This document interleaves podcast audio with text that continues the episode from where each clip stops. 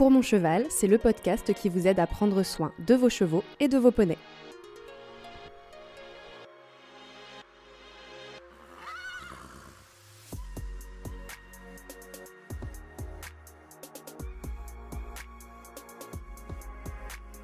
par exemple, si vous mettez un parfum ou vous changez de parfum, il est quand même capable de retrouver dans ses archives votre odeur. Vous entendez sa voix pour la troisième fois. Dominique Bon gère les écuries des Parpeillots près de Boulogne-sur-Mer dans le Pas-de-Calais depuis 20 ans. Formée à la sens, elle apprend à ses cavaliers et cavalières à prendre en compte les cinq sens du cheval pour apprendre à le connaître et mieux interagir avec lui. Après la vue et l'ouïe, place à l'odorat. Commençons avec le flemen. Vous savez, c'est quand votre cheval semble faire une grimace ou un sourire. Il s'agit en fait d'un moyen d'envoyer des odeurs vers son organe voméro-nasal.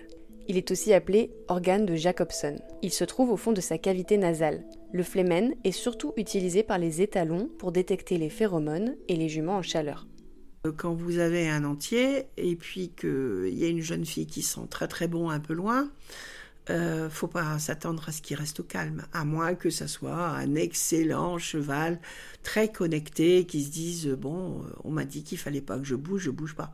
Mais dans l'ensemble, au niveau naturel, le cheval sait aller retrouver euh, les personnes qui l'intéressent, humains et chevaux. Donc il est capable, par exemple, si vous mettez un parfum ou vous changez de parfum, il est quand même capable de retrouver dans ses archives votre odeur. C'est-à-dire, il va utiliser ce qu'on appelle le vomère, c'est-à-dire le fond de son nez, pour, euh, vous savez, quand il retrousse les lèvres et qu'ils vont bloquer les deux narines, en fait, il analyse l'odeur. Et euh, ces odeurs, en général, quand il fait ça, c'est ou des odeurs agréables ou sexuelles, ou des odeurs qu'il ne comprend pas, et il essaye de les analyser. Donc il va les bloquer dans ses deux narines, et le, le va lui permettre d'analyser justement ces odeurs-là. La semaine dernière, nous avons parlé de la manière dont la jument utilise l'ouïe avec son poulain.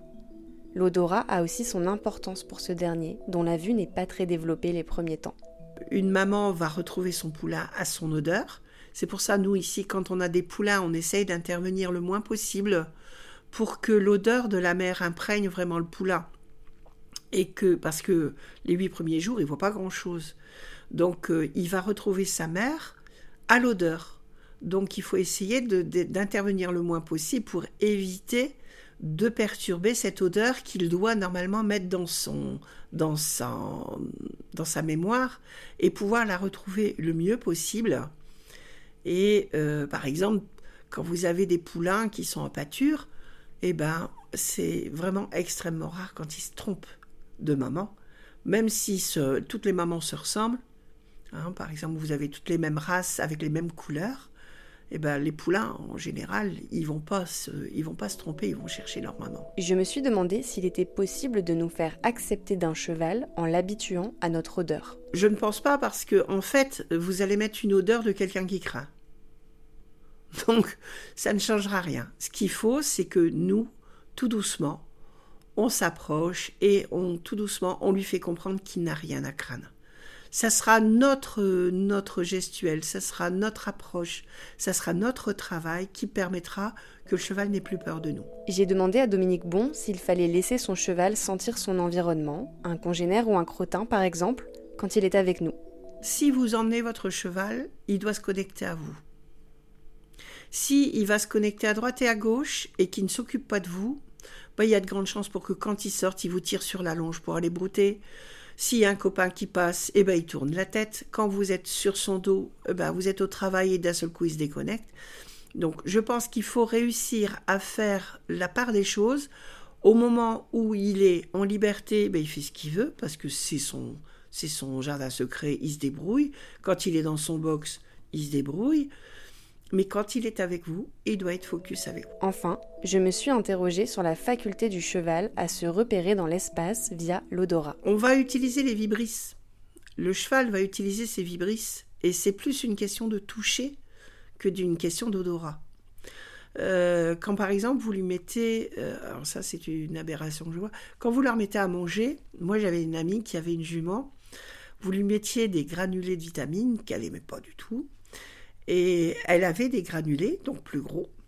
Et bien la jument, avec ses vibrisses, elle arrivait à savoir exactement ce qui arrivait, les gros granulés, les granulés qu'elle n'aimait pas, et elle triait tout et elle laissait les granulés de vitamines au fond de, la mangeoire.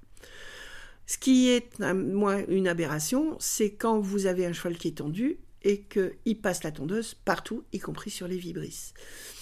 Ça lui permet de, de sentir où il se trouve, parce qu'il faut se dire que devant, au bout de son nez, il voit pas. Si vous lui enlevez les vibrisses, il a bien du mal à savoir où il se trouve le fond de sa gamelle. Donc ça, c'est des choses à éviter de faire. Les vibrisses sont vraiment importantes pour le cheval. Il faut les laisser. Euh, il faut pas les tondre parce que franchement, même si ça fait plus beau, l'esthétique c'est qu'une chose humaine. Le cheval qui soit sale, qui soit pas tondu, qu'il ait des poils de nounours, mais il s'en moque de, comme de sa dernière chemise. Cette question des vibrisses renvoie donc davantage au toucher qu'à l'odorat.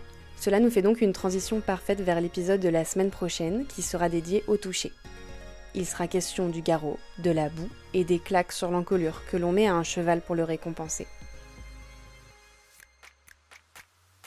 Si cet épisode vous a plu, si vous avez appris des choses, n'hésitez pas à mettre 5 étoiles sur votre plateforme d'écoute. Ça m'aidera dans la diffusion de Pour mon cheval. Vous pouvez aussi en parler autour de vous pour le mettre dans les oreilles d'un maximum de propriétaires.